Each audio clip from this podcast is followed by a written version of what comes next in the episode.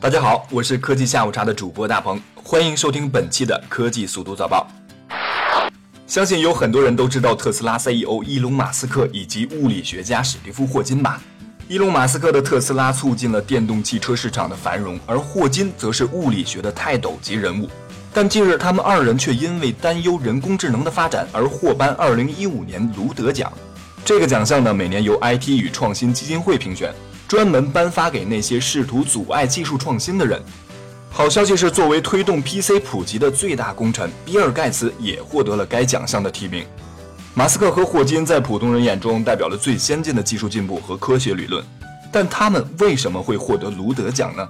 原因是他们二人成立了所谓的松散联盟，被指责对新技术杞人忧天，导致人们害怕人工智能技术。据了解呢，IT 与创新基金会第二届卢德奖共提名了十位候选人，最终的两位获奖者得到了三千六百八十张选票中的百分之二十七。不过话说回来，人工智能本来就存在很大的风险，这二位说的好像也没什么问题吧？刚刚说完人工智能，再来看看增强现实吧，这可是时下的大热门呐。据了解，微软将使用增强现实技术，让视频通话身临其境。根据国外媒体的报道，微软的研究团队正在研究一种创新的方式来降低视频通话的尴尬感。他们使用摄像头和投影仪来捕捉聊天对象的 3D 映像，然后以真实比例将其投射在你对面的椅子上。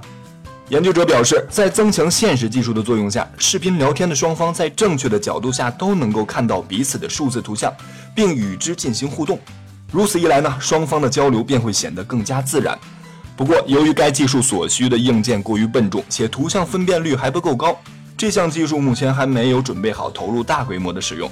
当然，我们倒是可以期待该技术尽快成熟商用，也许哪一天科幻电影里的桥段就发生在现实中了呢？当然了，不是所有的科幻电影的桥段都能够成为现实。英国科学家十八日发表的一项令人扫兴的新研究显示，像蜘蛛侠这样的超级英雄无法存在于我们的真实世界中。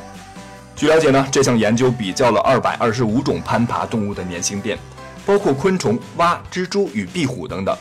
结果发现呢，壁虎是自然界中能够利用粘性垫飞檐走壁的最大体型的动物。研究结果显示，动物的体重越大，其粘性垫占体表总面积的比例就越大。从螨虫到壁虎，这一比例增加了大概两百倍。也正是这一规律，限制了那些利用粘性攀爬策略的动物的体型。如果真有人希望像蜘蛛侠那样攀爬的话，需要多大的粘性垫呢？参与研究的沃尔特·费德勒说：“如果我们人类希望像壁虎那样在墙壁上行走自如的话，那么需要一双大的不切实际的粘性大脚。打个比方来说吧，我们至少要穿欧码一百四十五号的鞋子。话说这脚可真够大的，要知道正常人的脚还不够这个数字的零头啊！